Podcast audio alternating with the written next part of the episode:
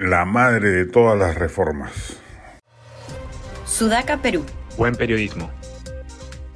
Fue Alberto Fujimori el gran responsable de que no se llevase a cabo la más importante reforma de segunda generación que el país requería.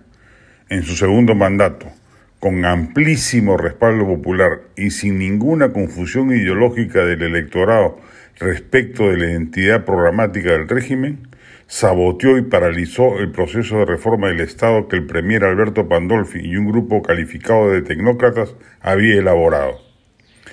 Creyendo que eso podía afectar en su, afectarlo en sus inconstitucionales pretensiones reeleccionistas, abortó el que pudo haber sido el mejor legado, muy superior al de las reformas económicas y la propia pacificación. Desde entonces, ningún gobierno se ha tomado en serio ese propósito.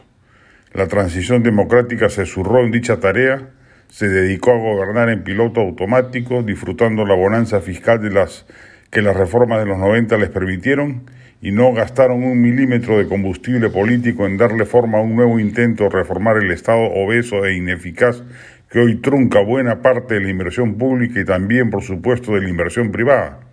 Un Estado reformado puede significar dos o tres puntos de crecimiento del PBI cada año. Está surgiendo, sin embargo, por esos milagrosos azares del destino, al interior del actual Ejecutivo, coaliciones ministeriales que están empezando a pensar en serio la posibilidad de iniciar esa reforma del Estado con mayor entusiasmo. Si se considera que políticamente el plazo de vigencia del gobierno de Boluarte se ha extendido, se ve casi imposible que haya elecciones en 2023 y peor aún que ocurra en el propio 2024. Lo más probable es que, salvo incidentes de ingobernabilidad extraordinarios e impredecibles, Boluarte gobierne hasta el 2026. Sería notable que el actual gobierno rompa la inercia autoritaria en la que se haya embarcado frente al conflicto social y retome actos de gobierno que le corresponden.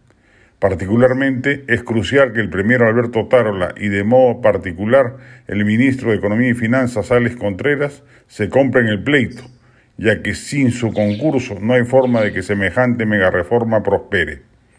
Sin una reforma integral del Estado, lo que incluye por supuesto el proceso de regionalización, el Perú seguirá a la deriva con eventuales picos de crecimiento macroeconómico y reducción de la pobreza si toca un gobierno por inversión en suerte, pero ya se ha visto que eso no basta. Sin un Estado que coalice el mercado y que asegure una digna provisión de servicios básicos, no hay viabilidad democrática duradera en el horizonte republicano del Perú.